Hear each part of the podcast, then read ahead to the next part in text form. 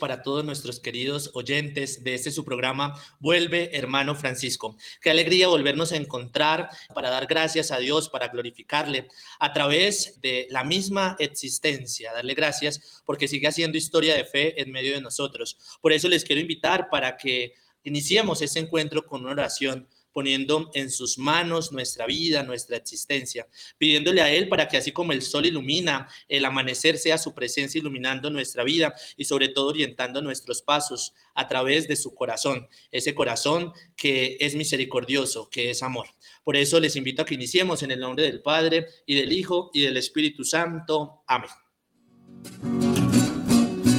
Vuelve, vuelve Francisco, te lo suplica la juventud Vuelve con alegría, dando a los hombres su nueva luz. Queremos invitarte, siendo instrumento de amor y paz, y así gritar al mundo que Cristo en todos debe reinar. Francisco de Asís, Evangelio vivo de amor, hoy te canta la juventud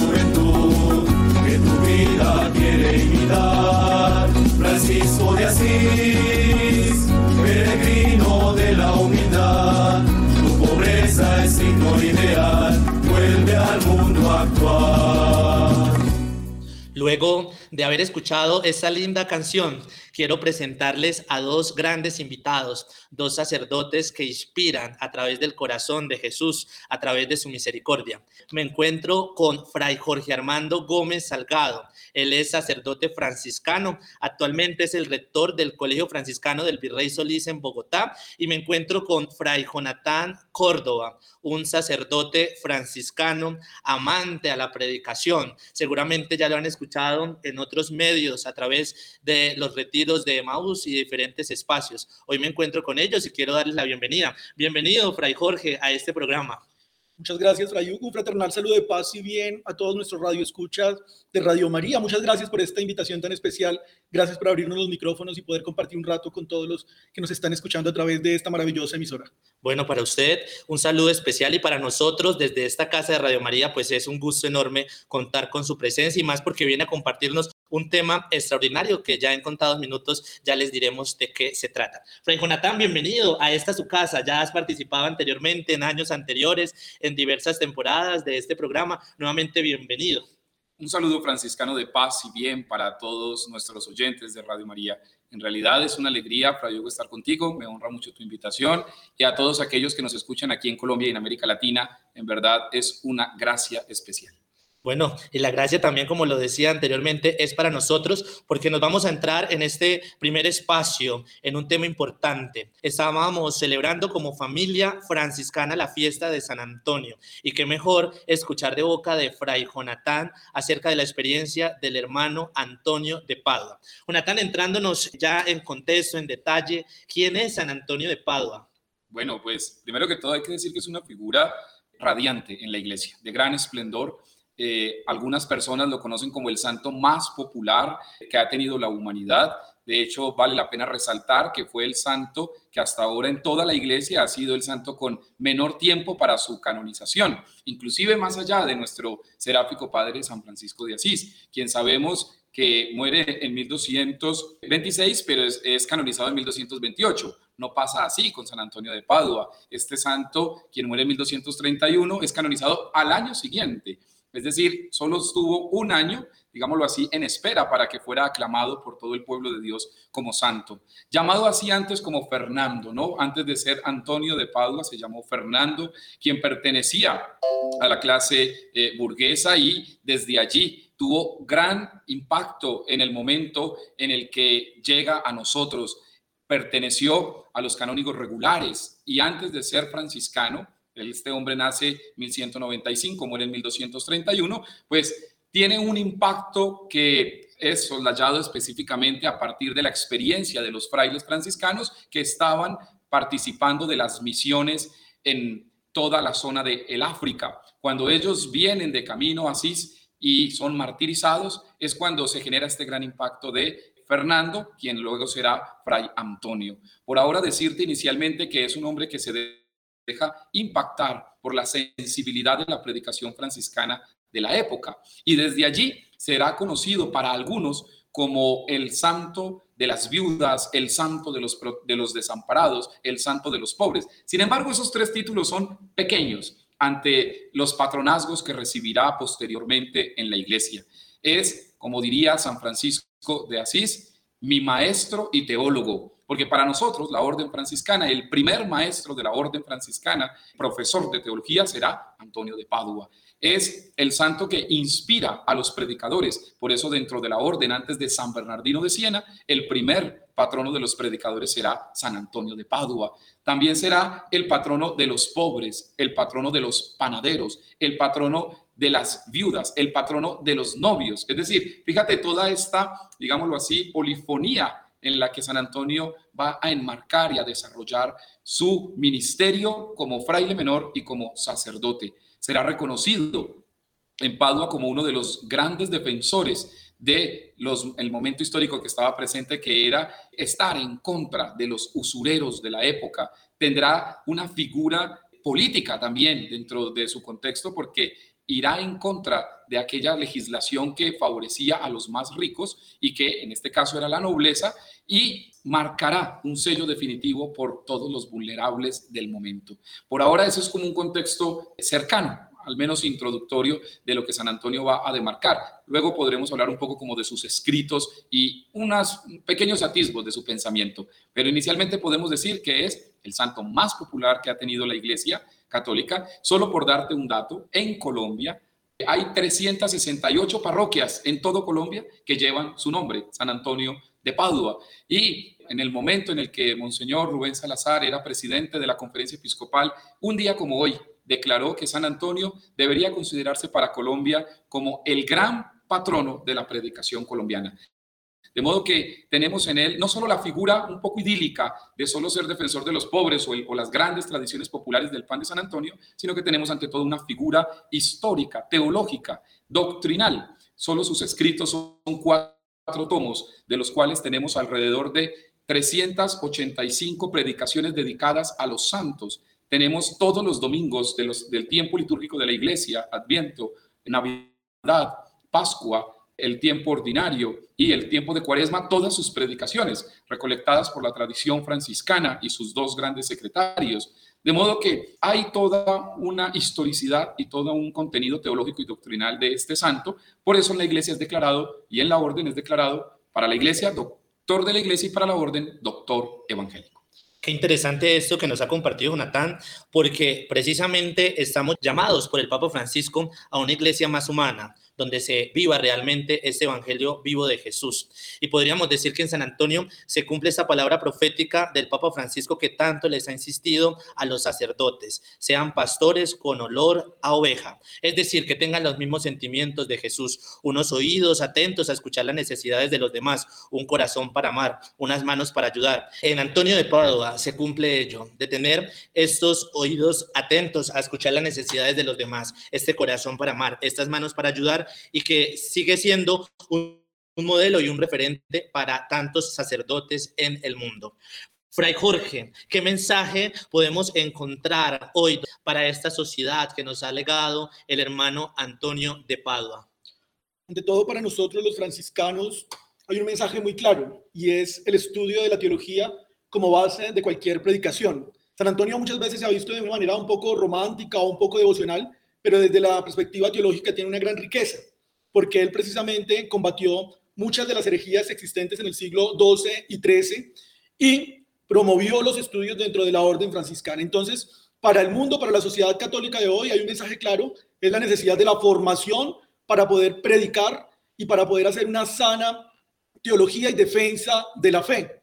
No solamente con argumentos a partir de la tradición, que evidentemente son necesarios y muy valiosos, pero a través de una actualización de la teología en estos tiempos modernos que nos ha correspondido, que nosotros podamos tener esa formación básica, clara, esa formación fuerte que nos permita dar un mensaje al mundo, un mensaje realmente válido, actual y sobre todo con mucha argumentación teológica y de conocimiento profundo del misterio de Dios. Qué interesante. Con ese mensaje que nos acaba de dar el padre Jorge Armando, queremos invitarlos a hacer una pausa. Vamos a escuchar este bello canto en honor a San Antonio y no se despeguen, no se desconecten de ese su programa Caminando con Francisco.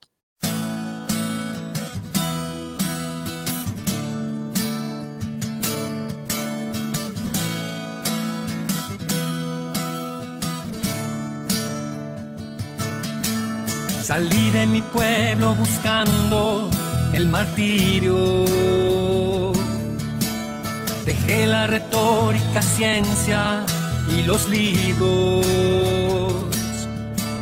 Pensé que el Señor me llamaba al olvido. A solo dejar en la tierra una huella de sangre vertida en el polvo. Dios me llevó de esta senda hasta otro destino. Yo llega Francisco al convento y me llama Antonio, mi pequeño obispo. Irás a enseñar a los frailes, serás de Jesús misionero y discípulo. Antonio abraza la ciencia de Dios en su libro. Pues mira que Dios te ha llamado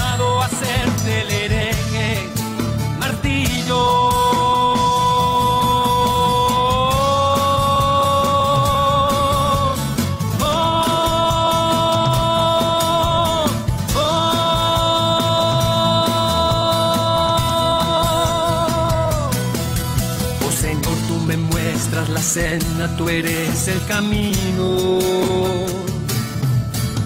Y hoy llega Francisco al convento y me llama Antonio, mi pequeño obispo.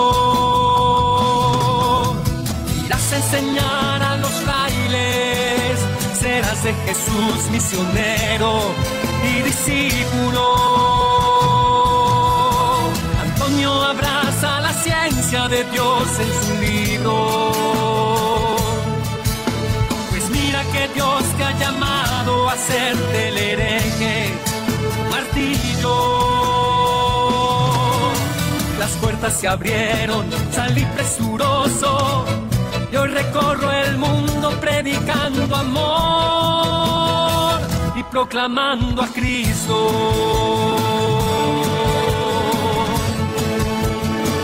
Y proclamando a Cristo.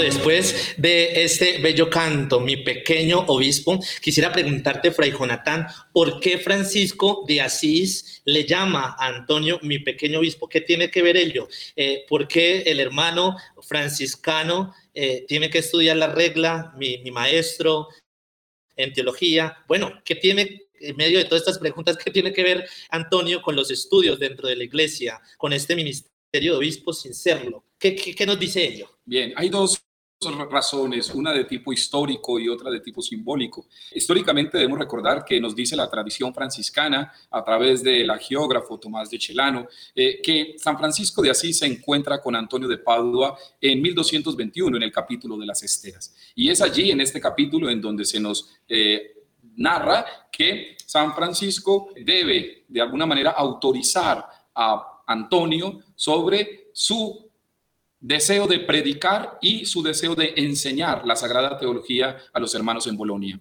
De modo que es allí en donde a través de un escrito antiguo que tenemos, que, nos narra Primera de Chelano, nos dice que Francisco bendice a Antonio de Padua y en esa bendición le autoriza que enseñe la sagrada teología, pero que hay una advertencia de alguna manera, digámoslo así, eh, inspiracional que Francisco tiene en cuenta dentro del el marco de la oración.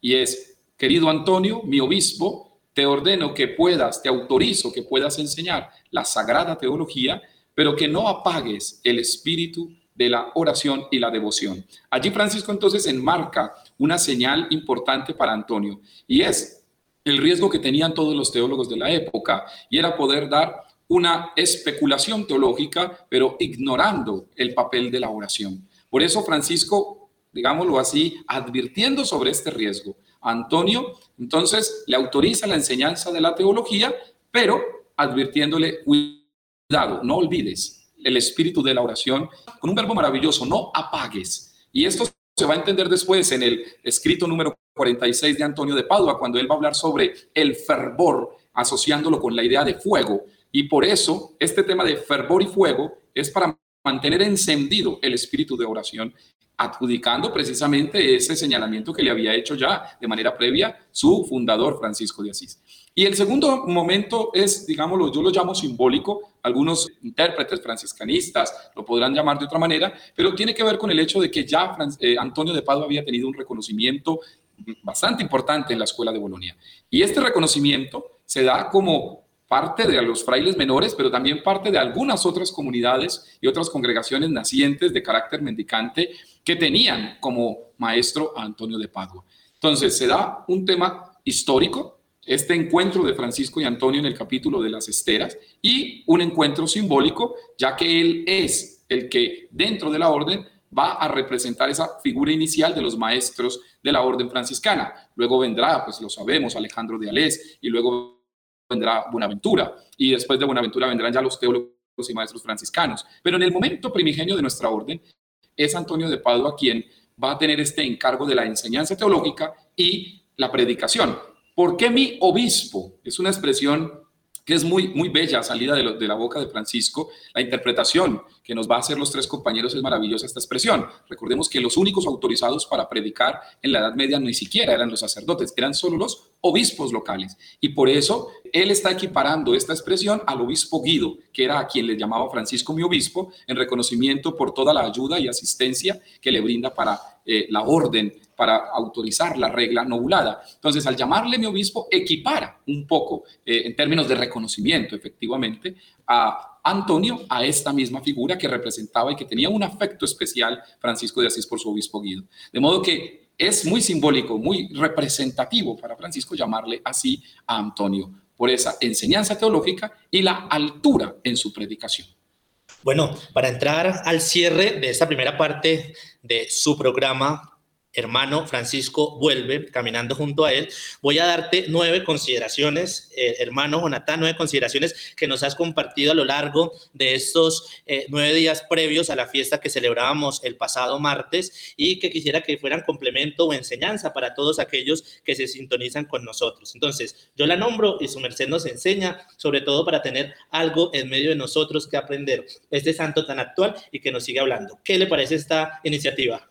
Bueno, pues brevemente, claro, con gusto. Listo, iniciemos. San Antonio nos invita a la unidad.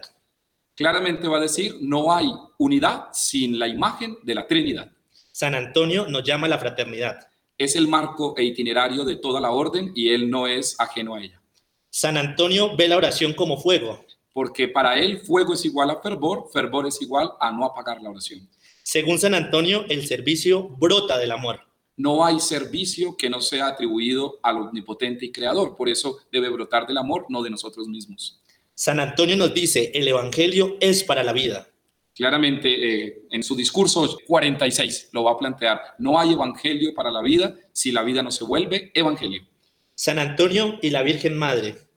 No hay para él una desconexión entre su hijo y la madre. Por eso nos va a decir que la madre de Jesús es el reflejo del corazón del Padre.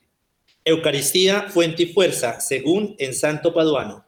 Es el primero a quien un burro se le arrodilla en prueba de la acción de eucarística en contra de un hereje. Por eso, Eucaristía, fuente y vida, culmen y gracia.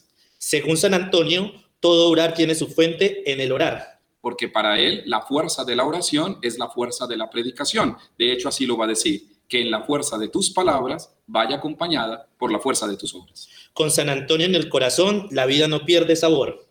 Que todos podamos decir no solo vuelva hermano Francisco, sino que también hoy podamos decir vuelve hermano Antonio. Muchas gracias, hermano, por este compartir y quiero invitarte para que oremos por todos aquellos que están conectados en este momento y que se sienten identificados con la fuerza, con la experiencia del Señor a través de este camino que nos propone nuestro hermano Antonio de Padua. Claro que sí, que todos y cada uno de nosotros nos sintamos identificados con una predicación viviente.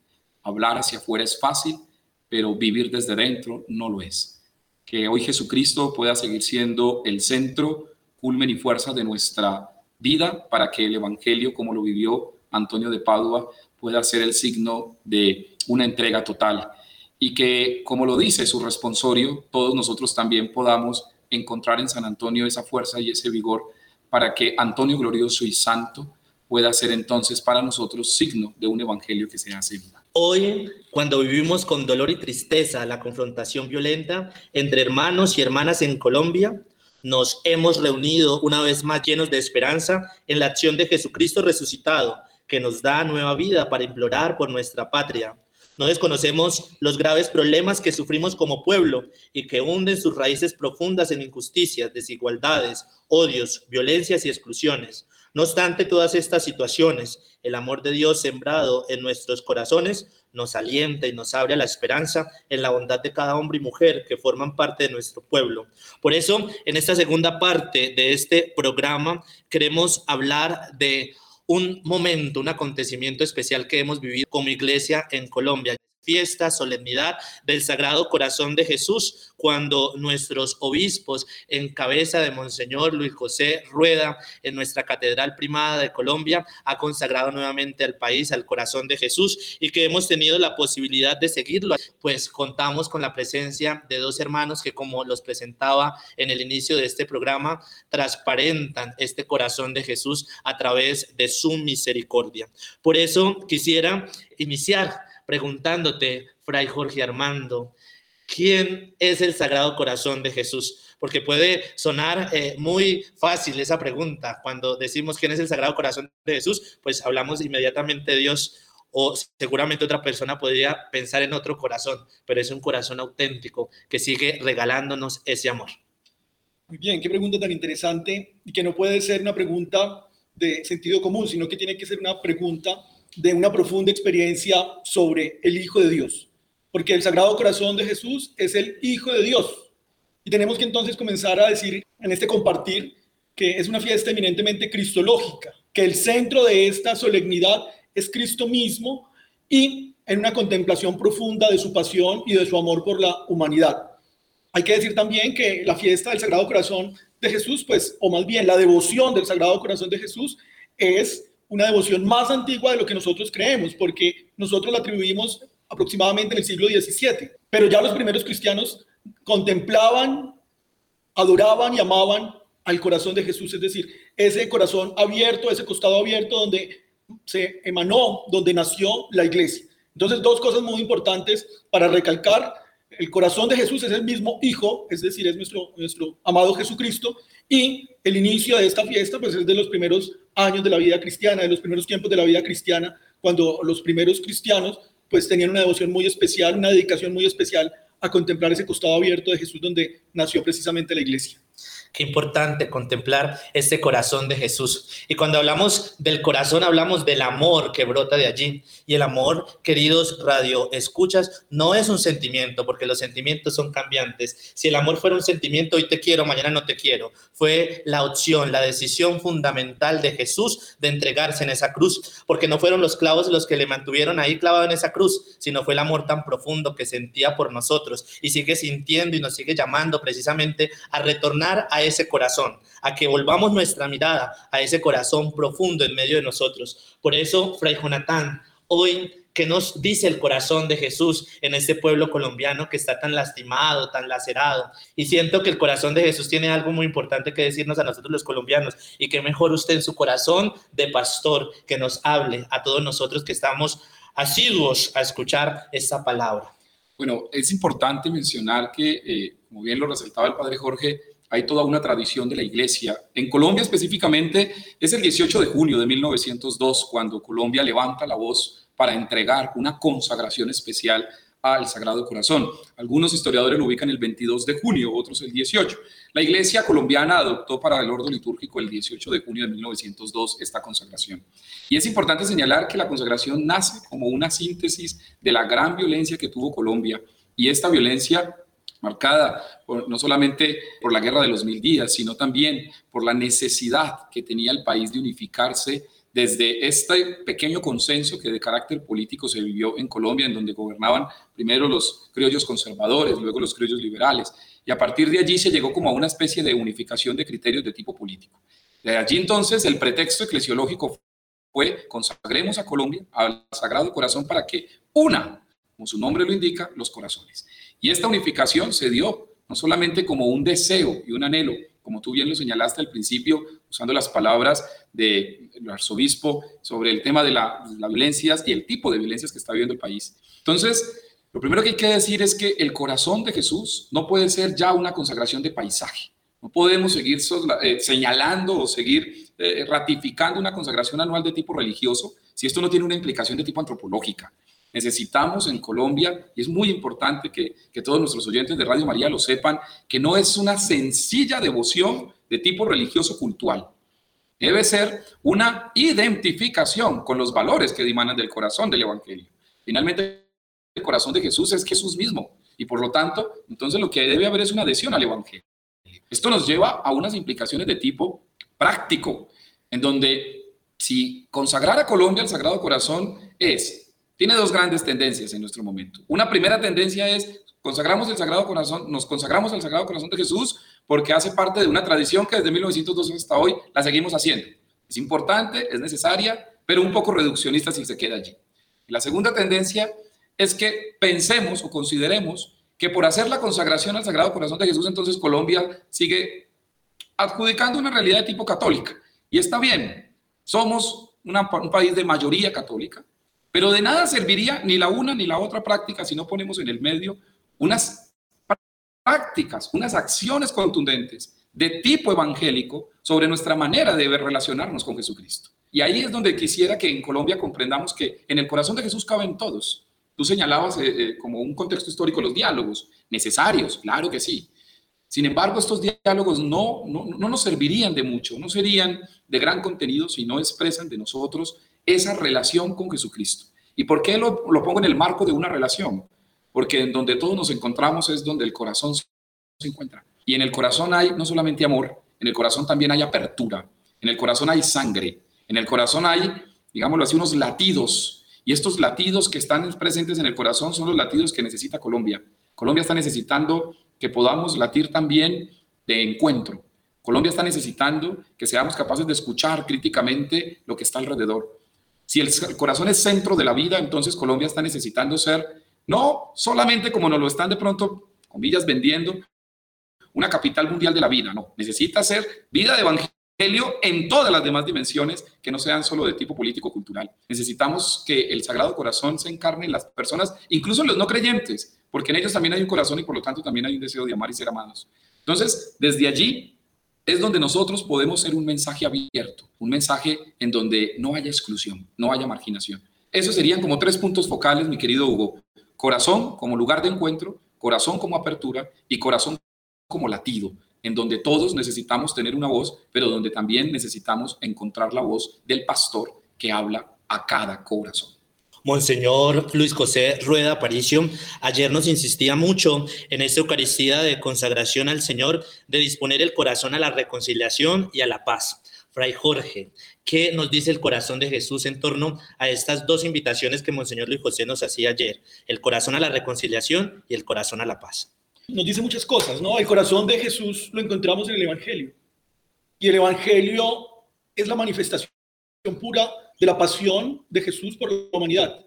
Y creo que si uno profundiza en los evangelios va a encontrar este mensaje de paz y este mensaje de reconciliación que quiere Jesús para todos los seres humanos. Él también vivía en su contexto una realidad de desunión, una realidad sectaria, una realidad donde cada uno luchaba por su interés. Y su mensaje principal frente a las autoridades religiosas y políticas de su tiempo era precisamente la fraternidad, era precisamente la unión para que todos pudieran alcanzar un solo objetivo. ¿Cuál era ese objetivo?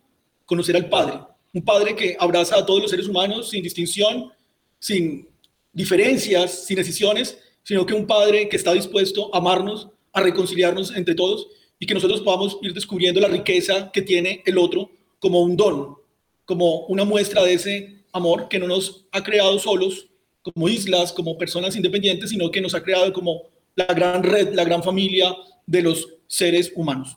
Y en Colombia, evidentemente, pues es un mensaje muy poderoso, el de la reconciliación. Llevamos mucho tiempo hablando en reconciliación en Colombia. Yo creo que los católicos tenemos que hacer un mea culpa frente a nuestras actitudes que de palabra decimos reconciliación, pero de actos profundos a veces segregamos, a veces distinguimos, y esto ha traído también otra especie de violencia, tal vez no armada, pero sí una violencia social o una violencia simbólica que nosotros debemos estar dispuestos a abandonar, a dejar. El centro del Evangelio es el corazón de Jesús y ese corazón de Jesús nos llama a amar a todos, sin distinción y sin diferencia.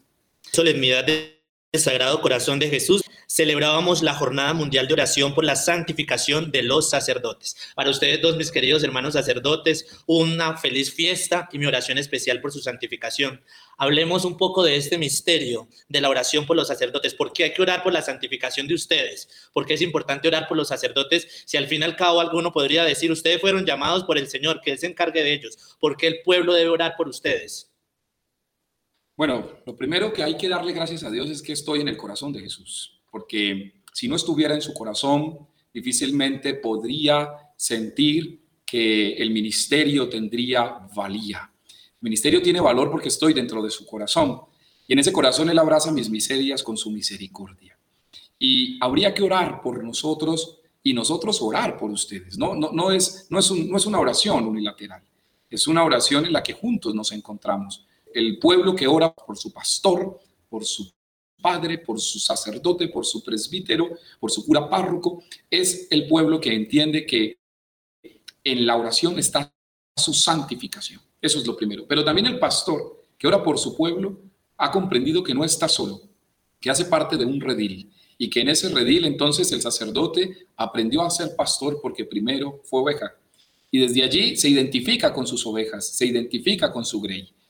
La segunda razón, para darle aquí espacio a nuestro hermano Jorge también, seguro tendrá mucho que decirnos, es muy sencilla. Miren, su oración purifica nuestra acción. Es importante que ustedes, queridos hermanos, y sobre todo ustedes, oyentes de Radio María, ustedes saben que una de las promesas que eh, hizo la Virgen de Fátima a todos los cristianos fue, si ustedes dan un día de oración por su pastor, Cristo purificará su acción. Y esta promesa de la Virgen de Fátima se hace visible en nosotros los sacerdotes. Pese a nuestra incredulidad, a nuestro escepticismo, a nuestro cansancio, a nuestras formas a veces rutinarias de responder, pese a nuestras maneras incluso de ser, pese a lo que hacemos en lo oculto, pese a toda la realidad que puede pesar sobre el pecado sacerdotal, porque seremos los más tentados siempre, pese a esa realidad, nuestra acción se purifica en el crisol. Y en el crisol de su oración, allí yo les invito a que no se cansen de orar por nosotros, porque en esa unidad, pueblo, grey, y en esa unidad, sacerdote, oración y purificación, se va a dar siempre una oración que va a ser ascensión para nosotros. Quiero responder esta pregunta, Fray Hugo, con una frase, una afirmación del Papa Benedicto XVI, donde dice que todos somos buscadores de la verdad. Y el centro de la oración por los sacerdotes y por todos los bautizados debe ser ese, que todos encontremos la verdad, que todos tengamos ansias de buscar la verdad que es el mismo Cristo.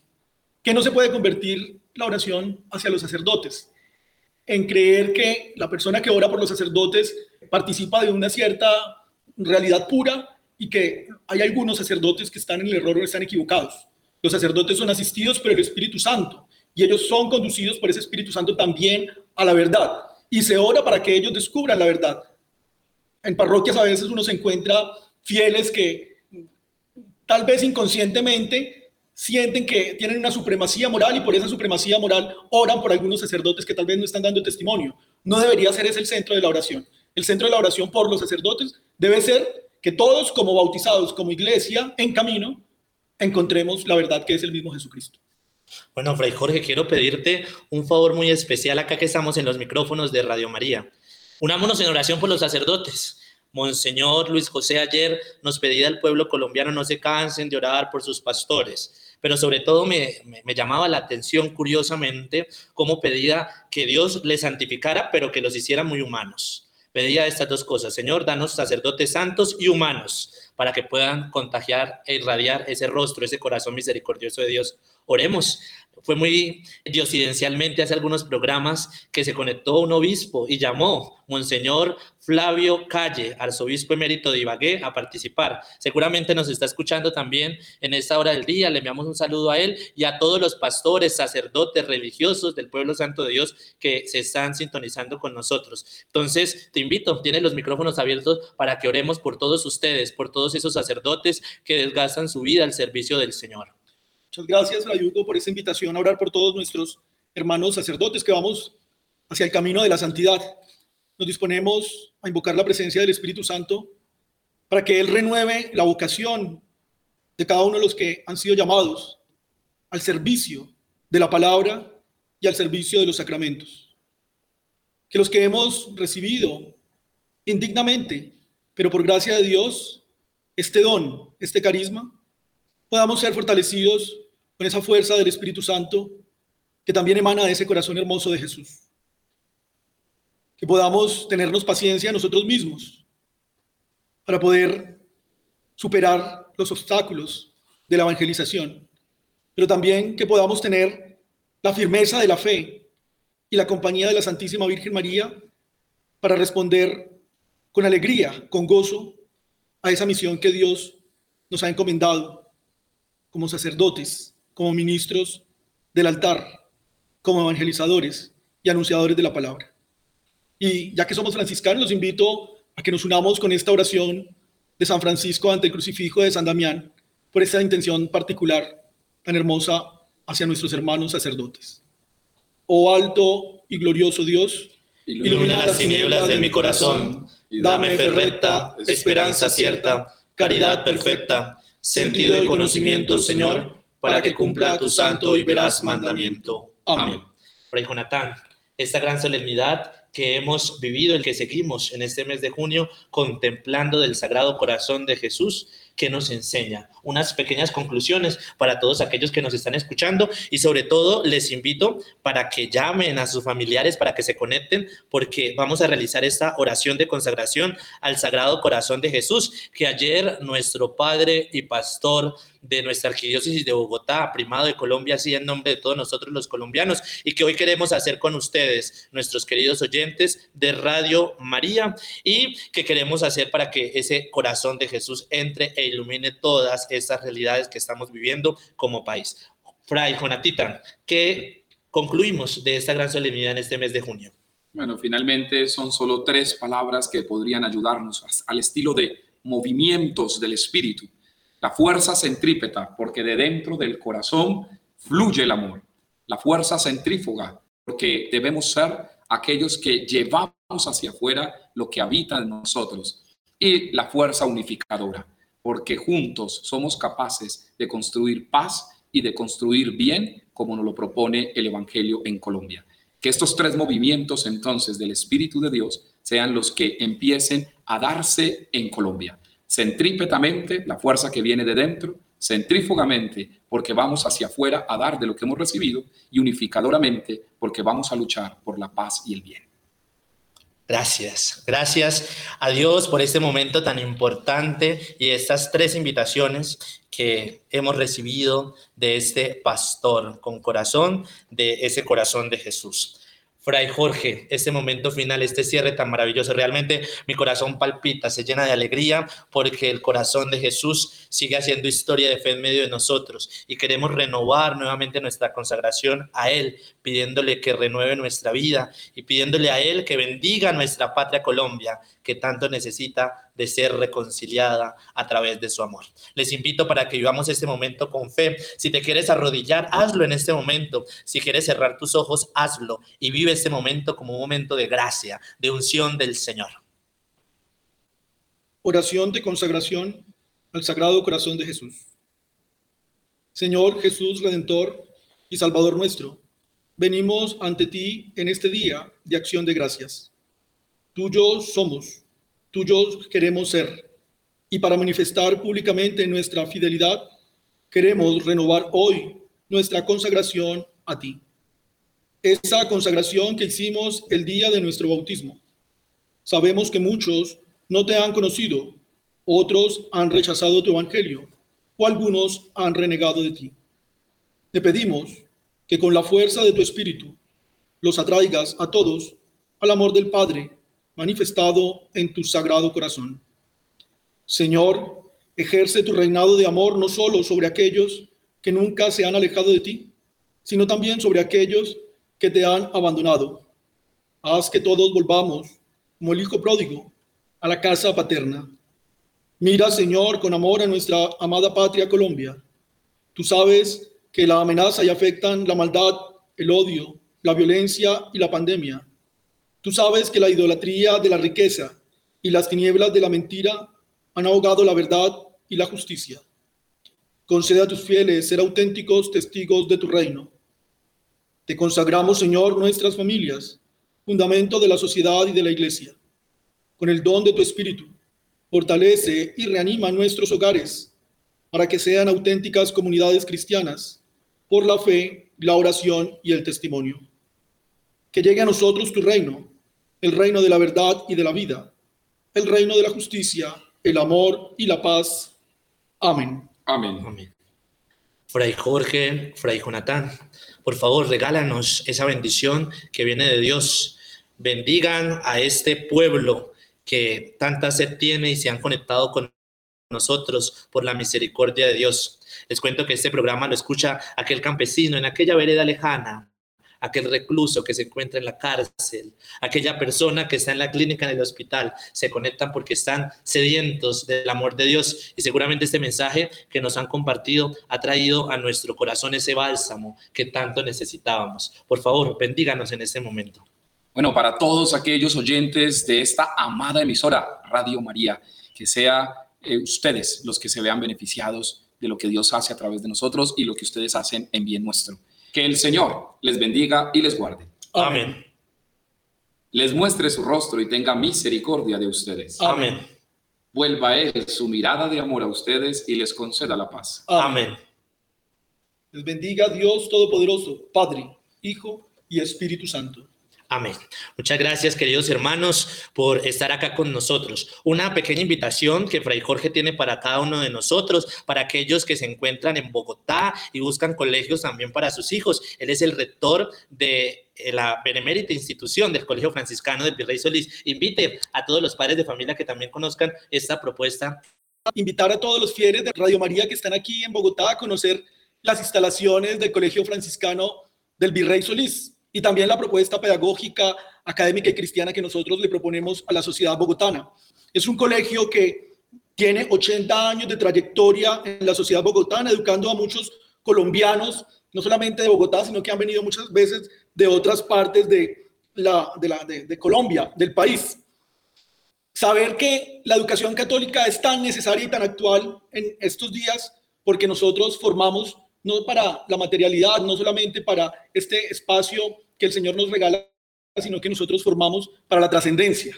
Y en la trascendencia cultivamos los valores de la fraternidad, de la solidaridad, de la paz, todos los valores que Cristo nos ha propuesto a nosotros como, como humanos, como cristianos, pues nosotros los continuamos haciendo vida y haciendo realidad en estas personitas que el Señor nos ha puesto en el camino y que son nuestros estudiantes.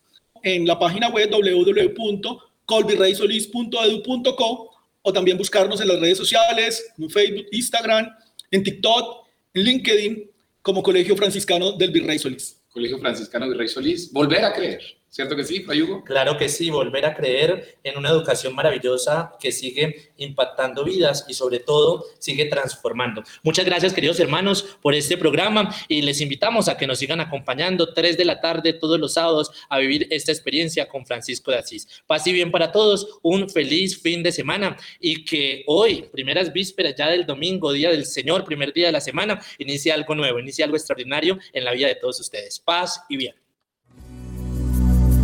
Tu amor hermano a las criaturas que Dios creó.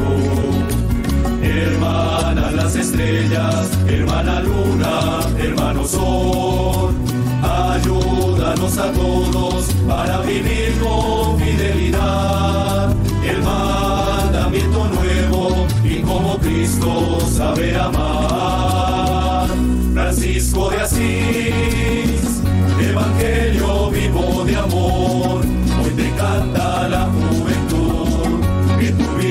quiere imitar. Francisco de Asís, peregrino de la humildad, tu pobreza es signo ideal.